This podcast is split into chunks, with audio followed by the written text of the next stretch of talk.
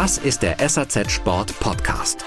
Wir sprechen mit den wichtigsten Denkern und Köpfen der Branche über Entwicklungen am Markt.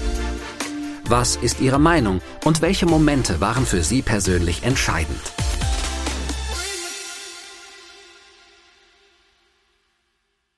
Ich glaube, wir haben eine ganz gute Basis bekommen von Bruno Säckli, dass man jetzt einen neuen Schritt geht. Vincent Wouters hat große Visionen und ist, glaube ich, jetzt auch mit seiner ganzen Truppe und was er also macht, der richtige Mann, um stark in die nächsten Jahre einfach reinzugehen. Und dass wir viele Projekte jetzt äh, natürlich haben und dass wir vielleicht auch neue Strukturen brauchen, weil die, weil wir natürlich eine andere Zeitrechnung haben das ist schon jetzt, glaube ich, sehr, sehr wichtig für die Rossignol-Gruppe mit, mit allen seinen Dingen, die wir da machen, wie wir uns auch im Prinzip für die, für die, ja, für mehr Umsatz und, und für die Zukunft aufstellen wollen.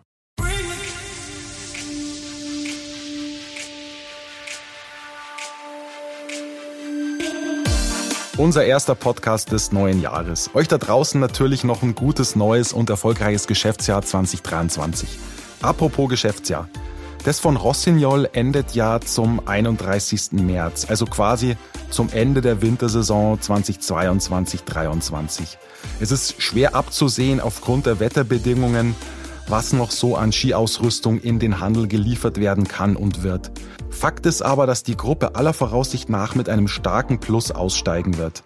Generell befindet sich das französische Unternehmen seit dem Amtsantritt von CEO Vincent Wouters vor zwei Jahren im Aufwind.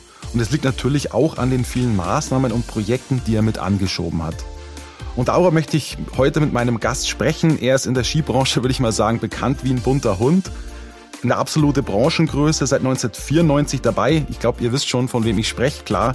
Das ist der Hilmar Bolle, Country Manager für den deutschen und österreichischen Markt. Er wird uns gleich verraten, wie er die laufende Saison einschätzt, mit all den Höhen und Tiefen, aber auch, was den Handel dann im Sommer erwartet, wenn Rossignol hier den Schritt zur Ganzjahresmarke macht und dann eben auch in den Segmenten Outdoor und Bike am Markt agieren wird. Und natürlich, was es mit dem neuen großen Ski-Recycling-Projekt und auch mit den sehr ehrgeizigen Wachstumszielen der Gruppe auf sich hat. Schnallt euch an, die sind wirklich sehr ambitioniert. Dann rein in den Podcast, freut euch drauf, viel Spaß dabei. Ja, hallo Hilmar, herzlich willkommen zu unserem ersten Podcast des neuen Jahres. Schön, dass du hier sein kannst. Ja, super. Ich freue mich auch hier zu sein und wünsche dir erstmal ein gutes neues Jahr und vielen Dank für die Einladung. Ja, danke auch. Es gibt ja viele Leute, die sich in einem neuen Jahr immer irgendwas vornehmen, so einen Vorsatz fassen. Ja, das kennen wir alle. Ähm, wie ist das so bei dir? Gibt's was, was du privat oder auch in deinem Arbeitsleben verändern möchtest? Oh, ja, würde mal sagen, Mal grundsätzlich wäre es mal echt mal sehr angenehm, etwas weniger zu arbeiten, weil jetzt sitze ich hier schon wieder da. Die Stadt ist nicht so voll.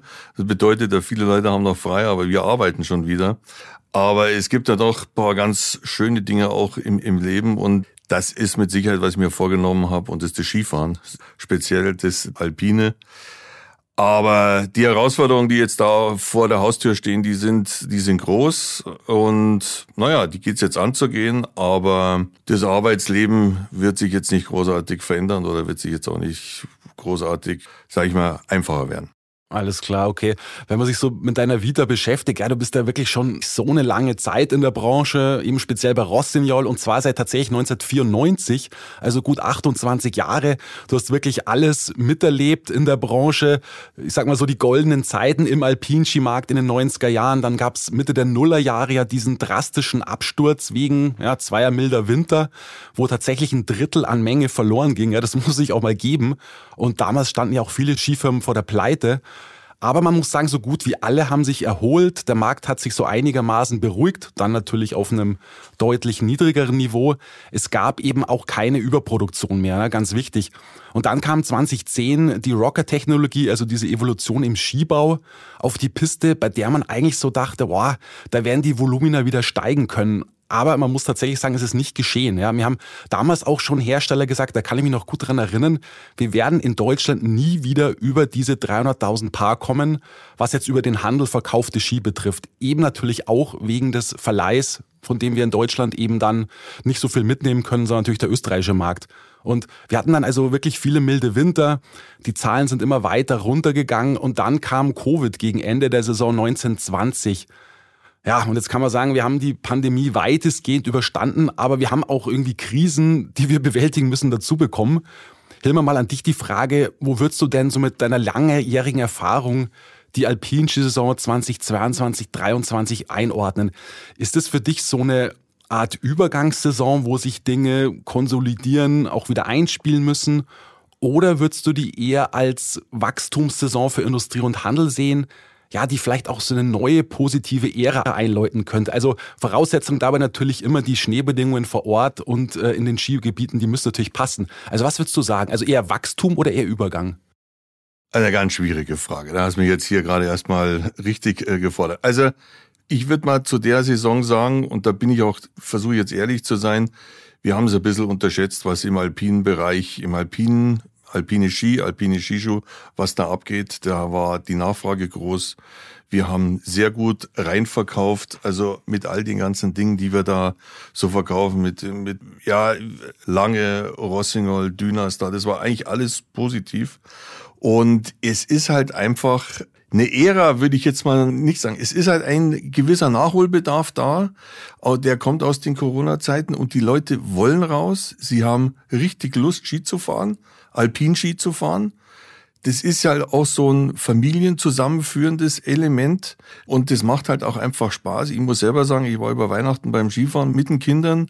Gut, ich habe schon ein bisschen größere Kinder, aber da fahren sie dann doch wieder alle mit und das war super. Das hat Spaß gemacht und das funktioniert. Jetzt haben wir natürlich gerade eine sehr schwierige Phase mit dem Schnee.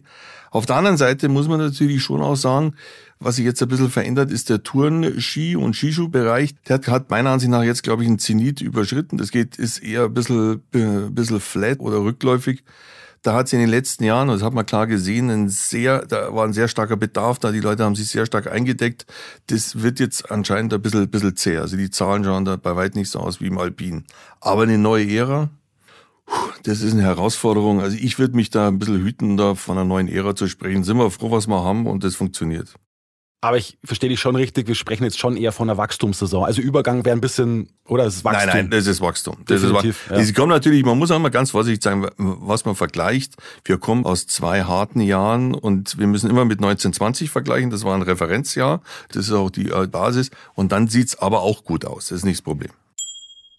Eine ganz kurze Unterbrechung für einen wichtigen Hinweis. Auch im neuen Jahr ist das Thema Personal ein ganz dringendes, ein ganz schwieriges und unter Umständen können wir euch da weiterhelfen. Also wenn ihr da draußen Personal sucht oder vielleicht auch einen neuen Job, dann kann ich euch unser Portal jobs.saz.de empfehlen.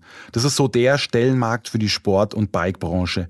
Ihr könnt dort also für sämtliche Positionen, die es da so gibt, einen neuen Kollegen finden oder auch eine neue Herausforderung angehen, sei es als Area Sales Manager, als Einkäufer für eine bestimmte Produktkategorie oder als Entwicklungsingenieur. Und man kann, glaube ich, auch sagen, die Preise, um eine Anzeige zu schalten, sind sehr moderat. Es gibt auch noch eine Erweiterung der ganzen Geschichte, und zwar das Job Network bei Ebner Media Group. Und zwar haben wir da eine ein Portal ins Leben gerufen, das nennt sich ebnerjobs.de und da habt ihr also eine ganze Bandbreite an Branchen, in denen ihr suchen könnt, also zum Beispiel im Bereich Marketing, Design und Personalmarketing, Druck und Verpackung, B2B Entertainment, IT und Developer und auch Augenoptik. Also wenn ihr dort eine Stelle ausschreiben wollt, dann gerne eine Mail schicken an jobs.ebnermedia.de. Jo, dann wünsche ich euch viel Erfolg beim Finden von Personal oder auch bei der Suche nach einem neuen Job. Wenn ich jetzt mal so als Journalist auf Rossignol schaue, so in den letzten ein, zwei Jahren, dann habe ich den Eindruck, dass sich bei euch wirklich unheimlich viel bewegt und da so eine gewisse Aufbruchsstimmung herrscht, würde ich mal sagen. Ja, das kann jetzt nicht nur daran liegen, dass ihr jetzt irgendwie viel nach draußen kommuniziert und vielleicht da auch gutes Marketing mit reinspielt. Wir kommen natürlich gleich drauf, was ihr so alles macht, aber ich würde mit dir gerne zuerst über eine Personalie sprechen und zwar über den Vincent Wouters, euren CEO, der jetzt seit zwei Jahren an Bord ist. Der hat ja den Bruno Cerclet beerbt, eine absolute Rossignol-Legende und die eben rund 16 Jahre die Führungsposition innehatte und jetzt auch noch im Aufsichtsrat sitzt, also auch noch nicht ganz raus ist. Und er hat das Unternehmen wirklich sehr, sehr erfolgreich geführt. Da gibt es, glaube ich, kann es keine Diskussionen geben. Aber ich glaube schon, dass mit dem Vincent Wouters so ein neuer, frischer Wind Einzug gehalten hat. Und man merkt einfach, dass ihr derzeit so eine besonders große Power entwickelt. Würdest du sagen, dass euer neuer CEO jetzt nur in Anführungszeichen das Erbe vom Bruno Cerclay weitergeführt hat? Oder hat er schon jede Menge neue Ideen eingebracht und, und das Unternehmen schon auch ein bisschen verändert? Was würdest du da sagen? Das ist natürlich jetzt sehr banal, wenn ich sage, neue, neue Besen, die ganze Nummer. ja. ähm, das, ähm, aber es ist halt einfach eine andere Zeit. Und ich glaube, wir haben eine ganz gute Basis bekommen von Bruno Serkli, dass man jetzt einen neuen Schritt geht. Vincent Wouters hat große Visionen und ist, glaube ich, jetzt auch mit seiner ganzen Truppe und was er also macht, der richtige Mann, um stark in die nächsten Jahre einfach reinzugehen. Und dass wir viele Projekte jetzt natürlich haben und dass wir vielleicht auch neue Strukturen brauchen, weil wir natürlich eine andere Zeitrechnung haben das ist schon jetzt, glaube ich, sehr, sehr wichtig für die Rossignol-Gruppe mit allen seinen Dingen, die wir da machen, wie wir uns auch im Prinzip für mehr Umsatz und, und für die Zukunft aufstellen wollen. Genau, darüber werden wir später auch nochmal sprechen. Ja. Aber es ist schon so, dass du auch sagen wirst, hat die, das Unternehmen schon so ein bisschen auch transformiert, oder? Das kann man schon sagen. Absolut, absolut. Also das, schon, das sind ganz neue äh, Gesichtspunkte, die jetzt da reinspielen, auch wenn man sieht, wo, woher er kommt und was er in der Vergangenheit gemacht hat. Da wird jetzt viel Neues und es wird auch viel hinterfragt, was auch richtig ist. Ne? Und ich bin da super zuversichtlich, dass wir hier alle auf einem sehr, sehr guten Weg sind für die Gruppe Rossinger. Mhm. Wir schauen gleich drauf, was so seit seinem Amtsantritt passiert ist. Jetzt nochmal in Richtung Deutschland und Österreich gefragt, hat denn der Wechsel an der Spitze deine Arbeit da irgendwie verändert in den beiden Märkten? Hast du jetzt irgendwie mehr Freiheiten? Ist der Austausch irgendwie jetzt noch enger geworden mit Frankreich? Wie kann man sich das vorstellen? Ja, also Bruno Serclé hat ja eine, eine lange Zeitspanne da auch geprägt und äh, wir haben jetzt natürlich mit, mit Vincent Wouter schon ein paar ganz ehrgeizige Projekte, die es jetzt auch gilt mit allen zusammen und auch, dass wir die jetzt alle da auch irgendwie auf den Weg bringen, herausfordert, sicher. Wir haben natürlich immer noch Probleme mit den, mit der Produktion, mit den, mit den Lieferketten, mit dem Lager und so weiter. Das ist aber alles, das haben alle momentan. Aber durch die neuen internen Strukturen und mit Sicherheit auch ein bisschen andere Arbeitsweise haben wir grundsätzlich schon jetzt Veränderungen. Und bin eigentlich ganz happy, dass ich hier in Deutschland und in Österreich extrem motivierte Mannschaft habe und mit denen ich das auch angehen kann. Und Freiheit, wie du so schön sagst, oder wie du das formulierst, Freiheit hat man immer in der Position, wenn die Zahlen stimmen. Dann ja. hat man ganz okay. viel Freiheiten. Aber ähm, die stimmen, die stimmen zurzeit. Aber auch sonst kann ich im Rahmen meiner ganzen Budgetplanung eigentlich schon Entscheidungen treffen, die spezifisch für die beiden Länder ja, relevant sind und wichtig sind. Okay, kannst du vielleicht mal ein konkretes Beispiel nennen, was sich jetzt für dich in deiner Arbeit verändert hat seit dem äh, CEO-Wechsel? Ich denke, dass wir sehr viel mehr in internationaleren Gruppen arbeiten, dass wir hier den Austausch zwischen den Ländern auch ganz anders haben. Wir sind natürlich sehr stark geprägt ähm, als französische Marke vom französischen Markt. Vielleicht ist das ganze Thema, was natürlich intern viel mehr budgetgetrieben, viel mehr die Struktur, da ist ja sehr dahinter, dass wir hier klarer sind und dass wir hier ne, am Tagesende ist das, was unten rechts rauskommt, das Wichtigste. Und da ist mit den Leuten, mit denen wir jetzt da arbeiten, da ist so ein guter Zug drin. Aber ich muss auch sagen, es macht Spaß, weil man halt alles ein bisschen ja, klarer, verständlicher ähm, suggeriert bekommt und das macht es dann auch wieder herausfordernder. Okay, das heißt, die Kommunikation mit Frankreich hat sich tatsächlich auch verbessert, ja? Ja. Es war vorher ein bisschen schwieriger vielleicht, okay. Ja. Naja, ich will jetzt nicht sagen, dass es immer ein bisschen schwierig ist, mit, mit Franzosen zu arbeiten. Das ist halt einfach anders. Das muss man auch verstehen. Ne?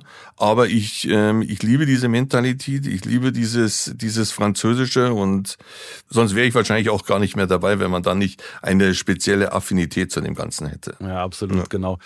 Ja, du lass uns mal drauf schauen, was so seit seinem Amtsantritt passiert ist. Das ist wirklich eine ganze Menge. Also die Vertriebsteams in Deutschland und Österreich wurden umstrukturiert. Ihr habt natürlich auch bedingt durch die Pandemie noch stärker auf Nordic und Touring gesetzt. Ihr habt einen mobilen Showroom durch Deutschland und Österreich geschickt. Ihr habt in neue Maschinen für eure Produktionsstätten investiert. Das sind ja, glaube ich, drei in Frankreich.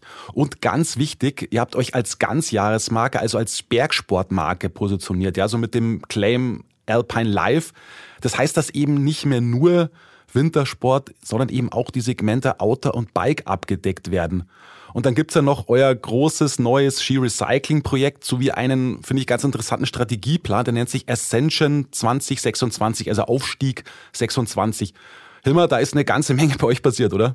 Ja, Das ist aber gut so. Das brauchen wir jetzt gerade. Wir müssen jetzt nach dieser Phase, der wir uns in der Gesellschaft und auch im, im Geschäftsleben bewegt haben, brauchen wir jetzt Aktionismus.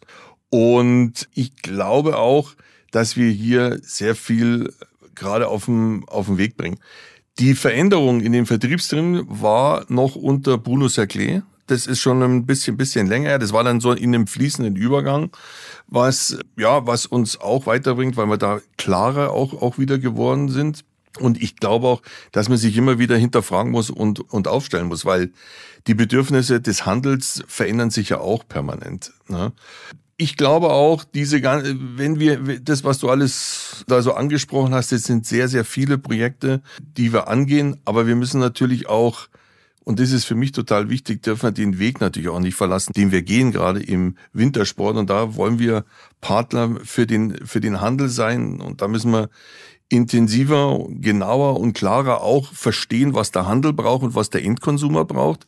Deswegen diese Geschichte mit unserem Showtrailer, den wir für Events und sowas hernehmen, das ist eine Riesenkiste, wo wir echt einen Haufen machen können. Und das ist auch auch, auch zu zeigen, wir wollen mit dem Handel was machen. Das ist ja für uns, das ist die Basis auch wenn es, da werden wir später ja noch mal kurz drauf eingehen mit, mit äh, Retail und, und, und D2C und alles.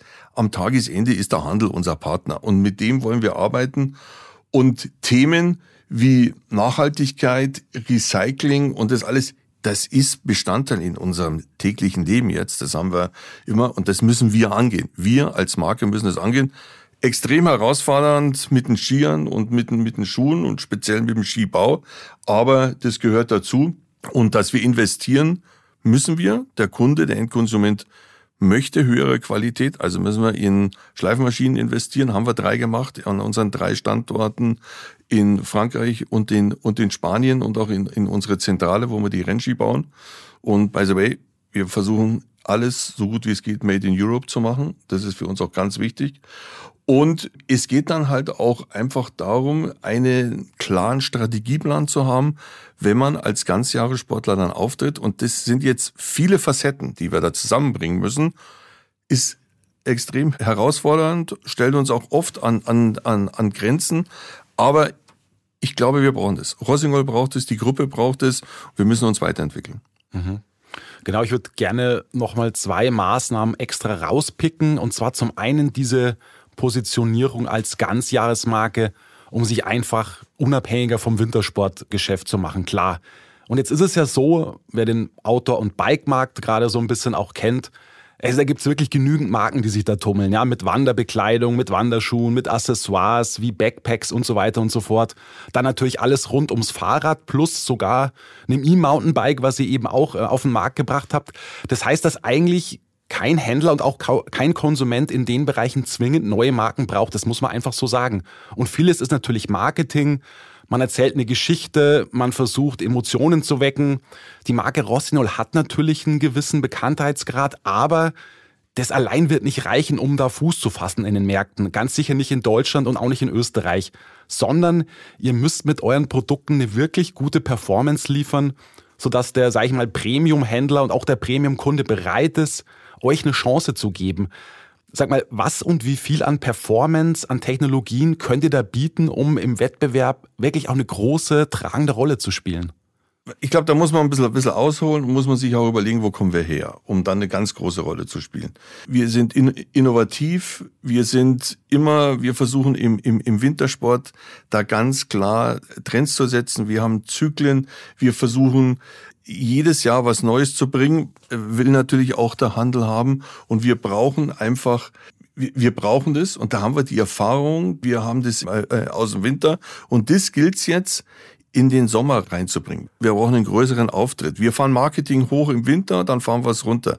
Wir brauchen mehr Softgoods, also das ist ja nicht nur die Textilie und nicht nur das Outdoor, das ist das ganze Paket. Wir kommen aus den Bergen, wir wollen die Produkte für die Berge haben. Outdoor ist auch so ein extrem breiter Begriff mittlerweile geworden, aber ich glaube, wir müssen da vielleicht in dem Segment Outdoor unsere eigene Story finden, unsere französische Story, vielleicht den französischen Schick damit einbringen, vielleicht den, das, den französischen Style da leben. Und dann glaube ich, da sind wir auf einem guten Weg, dass wir für den Wintersportler und für den Sommersportler Rossignol-Produkte haben, und alles miteinander wird, wird sich dann befruchten.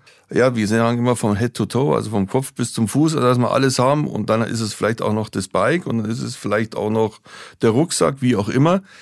Aber wir wollen wirklich komplett Anbieter werden für Leute, die in den Bergen sich bewegen. Mhm. Aber Hilmar, sag das vielleicht nochmal bitte konkreter. Wie innovativ könnte denn gerade im Outdoor-Markt sein? Weil es, es gibt ja eigentlich, wenn man schon, wenn man mal so sich überlegt, da gibt es ja eigentlich schon alles. Und ihr wollt ja auch kein zweiter Salomon werden. Ne? Also ihr wollt euch ja nicht, ihr wollt ja auch was Eigenes damit mit einbringen. Das ist nicht so einfach, finde ich, im Outdoor-Markt, oder? Nein, ich glaube, das ist brutal herausfordernd. Das, das ist brutal schwer. Aber wir müssen da einen Weg finden. Ich glaube, dass wir Schuhe brauchen.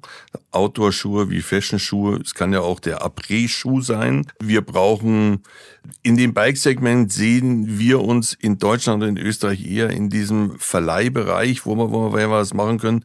Wir versuchen da jetzt so ein bisschen Synergien mit coole Freeride-Team und die gleiche Optik in die Fahrräder reinzubekommen. Auch technisch natürlich alles immer auf Technik, das, dafür steht Rossignol. Also da sind unheimlich, da sprudelt's, da sprudelt's und das muss man jetzt kanalisieren. Da sind die Leute in Frankreich und wir sind auf einem ganz guten Weg. Ich glaube, da können sich alle freuen, da kommt was. Okay, also man kann sich auch im Outdoor-Markt von euch auf echte Innovationen freuen, ja? Da sind wir dran. Okay, okay. Aber du kannst doch nicht so viel drüber sprechen. Nein. Okay, alles klar. Klares Nein, weil natürlich müssen wir immer, immer schauen, wo wir sind. Und es sind viele Dinge, die wir, die wir diskutieren und ansprechen, aber vielleicht noch nicht so weit sind. Alles klar. Du, dann lass uns mal zum Handel kommen, zu euren ersten Kunden. Ja, natürlich. Wer soll denn eigentlich da so die Zielgruppe sein, was die Kategorie Outdoor angeht? Seht ihr euch jetzt eher auf dem Land oder doch in der Stadt, also in diesem Urban-Bereich sozusagen? Seht ihr euch eher beim Spezialisten oder beim Generalisten? Was würdest du sagen? Also ich glaube, so eine Selektion, die gehört natürlich, eine klare Distribution ist wichtig, aber eigentlich können, können wir alles. Wir können, wir kommen aus den Bergen, wir sind gut distribuiert in den Bergen, da haben wir auch unsere Basis geschaffen, wir gehen immer mehr in die Städte und das ist dann vielleicht auch das Interessante, dass wir einfach auch für die, für die Städte was Interessantes haben wollen. Sicher kaufen sich die ja auch Ski, aber natürlich nicht so mit dem Stellenwert. Und da müssen wir noch den, den, da haben wir noch nicht den, den richtigen Drive meiner Ansicht nach, um da komplett dem Handel was anzubieten. Aber ich verspreche euch, da kommt, da kommt was. Okay, aber du würdest die Unterscheidung jetzt gar nicht so vor, gerne vornehmen zwischen Stadt, Land und zwischen Spezialist und Generalist. Ihr seht euch wirklich in, in allen Bereichen oder müsst ihr euch nicht ein bisschen fokussieren? Also ein bisschen konzentrieren? Ergibt, ja, da hast du recht, aber es ergibt sich ein bisschen durch unser Markenportfolio. Wir haben Rossignol, was mehr so der Mainstream ist, ne, aber natürlich auch im Rennsport sehr stark unterwegs ist. Wir haben aber Düners lange als Spezialist. Und das muss man sehen, wir haben da auch, da sind wir auch im, im, im Rennsport unterwegs, aber da sind wir viel spitzer. Da haben wir, haben wir vielen einen, einen anderen Fokus, mit lange auch ein, ein High-End-Produkt. Ne? Also das ist auch Rennsport, das ist was anderes und da versuchen wir hier so eine ganz, so eine Differenzierung hinzubekommen. Einmal für den Spezialisten, einmal für den Generalisten. Ich glaube, wir haben so ein interessantes Angebot und das muss das Ziel sein, wo sich jeder wiederfindet und jeder was Gutes rauspicken kann. Okay, wenn du jetzt noch die Schwestermarken von Rossignol eben Dünastar und Lange erwähnst, die werden auch im Outdoor-Bereich eingesetzt, ja? Oder konzentriert euch dann nur in Anführungszeichen auf die Marke Rossignol? Also wir konzentrieren uns da nur auf Rossignol im Outdoor-Bereich und Dünastar Lange ist ein geschärftes Profil, die wirklich als Spezialist da draußen unterwegs sind. Mhm. Auch dann im Outdoor-Bereich sogar? Nein, im Outdoor-Bereich ist es momentan nicht angedacht. Okay. Nur in dem alpinen Wintersportbereich. Alles klar, genau. Ja, sag mal Hilmar, ihr meint, ihr könnt natürlich auch das Geschäft selbst gerne direkt auch machen, in Anführungszeichen gerne. Welche Rolle wird denn so das Geschäft über den eigenen Webshop für euch spielen, um eure Marke natürlich auch bei einem breiten Publikum erstmal bekannt zu machen, im Outdoor-Bereich natürlich? Also derzeit hat es keinen großen Einfluss auf unser Business des D2C und der Direktvertrieb ist marginal bei uns. Das muss man sagen. Was je technischer es wird, desto komplizierter wird es und dann haben wir natürlich auch eine gewisse Preis. Äh, wir, wir können ja als als Hersteller und können wir ja nicht diesen, in diesen Preiskampf, wie der Handel das teilweise macht, mit einsteigen. Das ist auch nicht unser Ziel des, des Ganzen, sondern für uns ist ganz, ganz wichtig, das ist der Handel. Und den Handel, deswegen haben wir ja Aktionismus und wir wollen weiter und stärker mit dem Handel was machen. Und das ist auch für mich der Schlüssel. Natürlich wird es schwieriger, auch keine Frage, aber der Handel ist der Schlüssel für die Zukunft und das spielt nicht. Und die eigenen Geschäfte, da haben wir eh keine in Deutschland und, und in Österreich. Also von dem her ist es ganz klares Ziel, Fokus, Handel. Alles klar. Okay. Jetzt haben wir über die Positionierung als Ganzjahresmarke gesprochen. Jetzt sollte man dringend natürlich auch noch über euer neues großes Ski-Recycling-Projekt sprechen. Für diejenigen, die noch jetzt nichts genaueres drüber wissen, Hilmar, erklär doch bitte mal, was genau passiert da und ja, was hat die Skilinie Essentials damit zu tun? Ja, also wir haben ein Projekt aufgestellt und das ist jetzt, sind da, da fangen wir jetzt mit den, haben wir jetzt die ersten Ansätze, beziehungsweise werden jetzt für die kommende Saison den Essential Ski, so heißt das Produkt, bringen. Das ist ein, ein Ski, den wir recyceln können. Wichtig ist, das muss man ein bisschen weiter ausholen, ist, dass wir ja einen Kreislauf hinbekommen, wie wenn wir eine Produktion haben, dass wir, was machen wir danach mit ihm, mit diesem Produkt, und das ist ein Verbundprodukt aus vielen verschiedenen Materialien, und wie können wir das dann wieder recyceln? Und so ein Ski können wir derzeit, also den können wir 75 Prozent dieses, dieses Essential Skis können wir recyceln. Der besteht so, wir können recyceln 35 Prozent vom Produkt ist Aluminium, 35 Prozent ungefähr nochmal Holz und dann nochmal 7 Prozent Stahl, das sind die Stahlkanten. Der Rest müssen wir noch entsorgen, sind wir aber auch dann, um da Lösungen zu finden. Also für uns ist wichtig, dass wir jetzt starten mit Projekten, wo wir da einen Kreislauf hinbekommen, wo wir auch den Handel mit einbinden wollen, wo wir natürlich und wo wir Stationen aufbauen wollen. Und das ist ein langfristiges Projekt. Das Ziel muss sein, in den nächsten Jahren so ungefähr 30 Prozent unserer Produkte in diesem Zyklus reinzubekommen. Und es ist sehr ehrgeizig, weil wir da sehr auch auf, aufs Gas drücken müssen. Aber ich glaube, es ist wichtig, dass wir da jetzt anfangen. Wo das dann am Tagesende hinführt, das wird, ist nicht so, das ist noch ein bisschen, bisschen schwierig äh, zu beantworten. Aber ich glaube, wir sind verpflichtet. Wir müssen das auch in dem Bereich Recycling. Wir können nicht nur immer was produzieren, produzieren und dann sagen, und nach uns die Sintflut, äh, das sind wir unser, unseren Kindern und Enkelkindern auch schuldig. Ja, absolut. Du und sag mal, diese Essentials-Linie, ist das eine sehr konsumige Linie oder doch eher so für in Anführungszeichen Liebhaber in der, in der Nische oder, oder ist das schon Mainstream? Das soll Mainstream werden, das soll Konsum werden und wir wollen dann auch in den, in den verschiedenen, also ein pistenorientierter Ski. Ich habe jetzt schon äh, die, die nächsten Produkte gesehen für die nächsten Jahre, dann All-Mountain-Ski, Kinderski, das sind die Themen. Je spezieller es wird, desto komplizierter wird es natürlich dann, einen, einen Ski zu produzieren, der, dem, dem, dem man recyceln kann. Ein Weltcup-Ski, da werden, da werden uns dann wahrscheinlich irgendwann mal Grenzen gesetzt. Ah, okay. Und sag mal, wann kommen diese Skilinien oder die Skilinie Essentials in Deutschland und Österreich auf den Markt? Ist das schon dann 23, 24? Weil ich glaube, ihr wolltet die in Frankreich in der Saison auf den Markt bringen, hat, glaube ich, nicht ganz geklappt, was ich gehört habe. Hat das sich ein bisschen verschoben, ja. Absolut, ähm, da sind wir jetzt, da hängen wir ein bisschen hinterher, aber das Ziel ist ganz klar in der nächsten Saison, dass wir in Deutschland und in Österreich mit den ersten Händlern starten für dieses Projekt. Sind wir dran, bereiten wir gerade alles vor und ich gehe da fest davon aus, dass, das, dass wir das hinbekommen. Ja, und natürlich für den Händler dann auch ein sensationelles Verkaufsargument, so ein Ski anzubieten. Ne? Also Genau. Die Frage ist halt, wie sehr achtet der Skifahrer eben schon auch auf solche Sachen, auf solche Recycling-Themen? Wie, wie glaubst du, wie, wie bewusst ist er sich dessen schon so? Ich meine, der Händler muss es ihm natürlich aktiv anbieten. Er wird nicht in, ins Geschäft kommen und sagen, hey, ich hätte gern einen Ski, der zu 75 Prozent recycelt werden kann. Das ist klar. Naja, ich glaube, wir brauchen das ja für die Branche auch. Wir, die Branche muss auch zeigen, und da, da rede ich jetzt, wir, wir sehen es eigentlich auch ganz gut, was die Textiliten machen. Die sind ja da schon viel, viel weiter, ist vielleicht auch ein bisschen, bisschen einfacher, das zu handeln.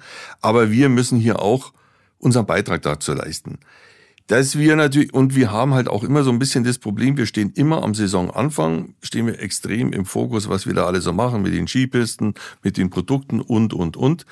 Also ich glaube, dass wir hier einfach auch was anbeginnen müssen, um zu zeigen, wir wollen diesen super geilen Sport, Wintersport, Skifahren, alpines Skifahren wollen wir auch halten und weiterführen und dann müssen wir einen Recyclingbeitrag einfach leisten. Das ist, das ist auch so für mich persönlich total wichtig und ich glaube auch, das ist das, was äh, Vincent Wouters damit, damit auch bewirkt, dass wir auch alle einen, eine andere Denke bekommen und bewusster werden und das ist total wichtig. Genau, und wir hoffen natürlich auch, dass das dann beim Konsumenten auch entsprechend ankommt und äh, danach auch eine entsprechende Nachfrage dadurch generiert wird, natürlich klar. Ich, ich denke mal, es ist ein Generationenthema. Es gibt Generationen, die sind sehr weit. Ähm, es gibt andere Generationen, die machen sich vielleicht noch nicht so viel die Gedanken. Die Generation Z ist da natürlich sehr kritisch, wie sie mit diesem Sport da gerade umgehen. Aber die müssen wir vielleicht auch mitholen, die müssen wir mitnehmen, weil am Tagesende es gibt nichts Schöneres und als Besseres, als auf einer super Skipiste mit einem lässigen Carving-Ski da runterzufahren. Ja, absolut, genau. Ja, also wenn man sich eben so mit euch beschäftigt, dann, dann spürt man schon auch, dass das Thema Umwelt und so nachhaltiges Agieren euch grundsätzlich schon sehr am Herzen liegt. Ihr habt im Dezember einen Strategieplan namens, ich habe es vorhin schon erwähnt, namens Ascension 2026 vorgestellt, also Aufstieg 2026. Und der sieht vor, dass in den nächsten vier Jahren also doch satte 50 Millionen Euro in die Bereiche Innovation und Produkte, Industrie kommerzieller Ansatz und sozialer Ansatz investiert werden sollen. Kannst du bitte mal konkrete Beispiele nennen, wofür genau jetzt das Geld investiert wird oder verwendet wird? Also es geht jetzt eigentlich weiter, worüber wir gerade geredet haben. Also wir müssen die ganzen Investitionen gehen natürlich einmal rein in unsere Produktionsstätten, dass wir die autark machen. Wir können da mittlerweile, haben, sind wir äh, so weit, dass wir in unseren Produktionsstätten den Strom selber, selber produzieren. Wir müssen investieren in Maschinen, die wirtschaftlicher arbeiten. Und natürlich und dann ist es auch, auch total wichtig, und das darf man auch bei allen Diskussionen nicht vergessen, wir müssen in die Mitarbeiter investieren. Die Mitarbeiter sind das wichtigste Gut und es sind die motivierten Mitarbeiter. Und, und da geht es darum, dass man hier viele Projekte aufsetzt.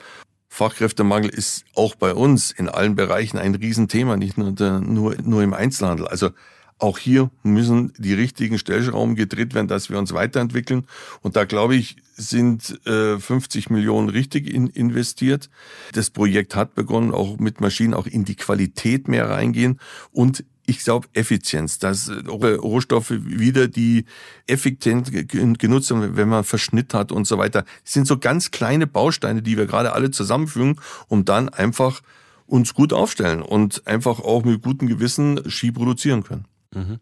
Du und sag mal, wie wird denn so dieser Plan, also dieses Ascension 2026, so deine Arbeit in irgendeiner Form beeinflussen jetzt in Deutschland und Österreich? Naja, könnt, macht es uns am Tagesende natürlich ein bisschen, äh, vielleicht ein bisschen, bisschen einfacher, weil wir von den Produkten äh, besser aufgestellt sind. Aber meine Arbeit in dem Bereich wird dann in dem Personalbereich sein, mit, den Menschen mehr zusammenzuarbeiten, weil ich glaube, wir müssen die alle mehr ins Boot holen und motivieren. Wir haben ganz komische Zyklen in, in unserer Arbeit. Wir müssen im Winter müssen wir eigentlich sehr, sehr viel arbeiten und im Sommer geht's runter. Wenn wir jetzt auch noch Sommer dazu bekommen, dann müssen wir hier unsere Arbeit auch neu überdenken und hinterfragen, wann wir was machen. Also das ist schon herausfordernd, was wir haben. Ja, okay, okay.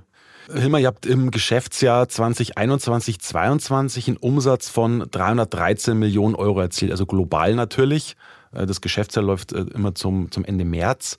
Und 2026, und als ich das gelesen habe, da dachte ich mir, wow, das ist aber mal sportlich. Da wollt ihr dann bei über 500 Millionen sein. Also von 2021, 22, 313 Millionen Euro bis 2026, also dann im Jahr 2026, also vier Jahre später, dann über 500 Millionen Euro. Das wäre ein Wachstum von 60 Prozent, ja. Das wäre also wirklich ein krasses Wachstum in, ich sage jetzt mal, mehr oder weniger gesättigten Märkten. Wie stark könnt ihr denn, also oder sag erstmal bitte noch was dazu zu, zu diesem sehr ambitionierten Ziel. Das glaube ich würde mich vorab noch interessieren. Also ist das tatsächlich realistisch oder ist das mal echt eine krasse Benchmark, um ja, um euch vielleicht noch mal noch ein bisschen mehr zu motivieren? Also ich glaube nicht, dass man uns großartig motivieren muss mit mit diesen Geschichten. Ich glaube, dass das realistisch ist. Das hört sich zwar jetzt ein bisschen crazy an, ne?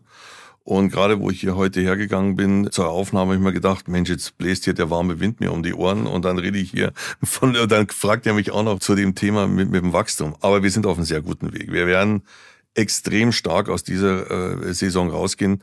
Man muss natürlich auch so ein bisschen sehen, international Amerika, Frankreich hat extrem gute Zahlen. Wir sind da, wir haben da eine sehr, sehr starke Markt, Marktposition. Wir wachsen hier in Deutschland auch extrem gut. Österreich hat uns auch das sind auch sehr, sehr positive Zahlen. Also da, da bewegt sich echt was. Und ich gehe wirklich davon aus, dass wir, naja, da stehen mit Sicherheit 15, 20 Prozent in Deutschland. Es ist ganz schwer, gerade ein bisschen das abzuschätzen, aber das, das geht in die Richtung. Und warum? Man braucht Ambition, man braucht ambitionierte Ziele. Und ich glaube, wenn wir jetzt die Hausaufgaben und Sommer und Winter ein bisschen besser zusammenfügen und Textilien nach vorne treiben, dann ist es realistisch. Okay, also klar, ein erster Schritt natürlich jetzt diese Saison, in der Saison jetzt zu wachsen, 22, 23. Du sprachst, habe ich dich richtig verstanden, von 15 bis 20 Prozent. Also ihr könnt nochmal so ein großes Plus auch in der Saison machen, ja? Ja, aber jetzt muss natürlich schon ein bisschen, bisschen was passieren und äh, ich glaube, das wissen wir alle. Das Hauptthema ist dann wieder das Wetter und das Wetter ist gerade jetzt nicht so positiv. Aber die Abverkäufe, die wir derzeit im Handel haben und was wir hören, und die sind, die stimmen uns wirklich positiv. Und wir, Langlauf war ja auch ein großes Thema, hat auch sehr gut funktioniert. Wir haben limitiert reinverkauft. Das hatten wir noch nie, weil wir nicht so viel hatten.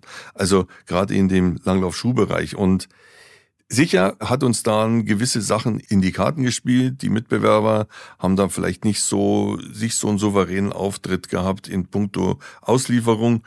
Der Ukraine-Krieg ist auch natürlich sehr, sehr, ja, der hat uns auch beeinflusst, aber andere mehr. Also da müssen wir, das ist, es ist ganz schwer, auch viele Dinge einzuschätzen. Aber grundsätzlich, glaube ich, hat Rossignol als Ganzes und wenn man das als für die Zukunft im, im, im Ganzjahressport immer Wintersportlastig, wir sind Tradition Wintersport, haben wir gute Chancen, um in diese Richtung zu gehen. Mhm. Lass uns vielleicht abschließend nochmal auf Deutschland und, Österreich schauen.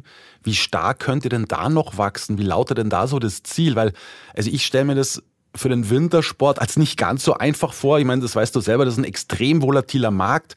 Bei Auto und Bike natürlich schon eher, weil ihr da auch ja, Newcomer seid, das glaube ich, kann man schon sagen. Aber auch da müsst ihr natürlich eure Hausaufgaben machen.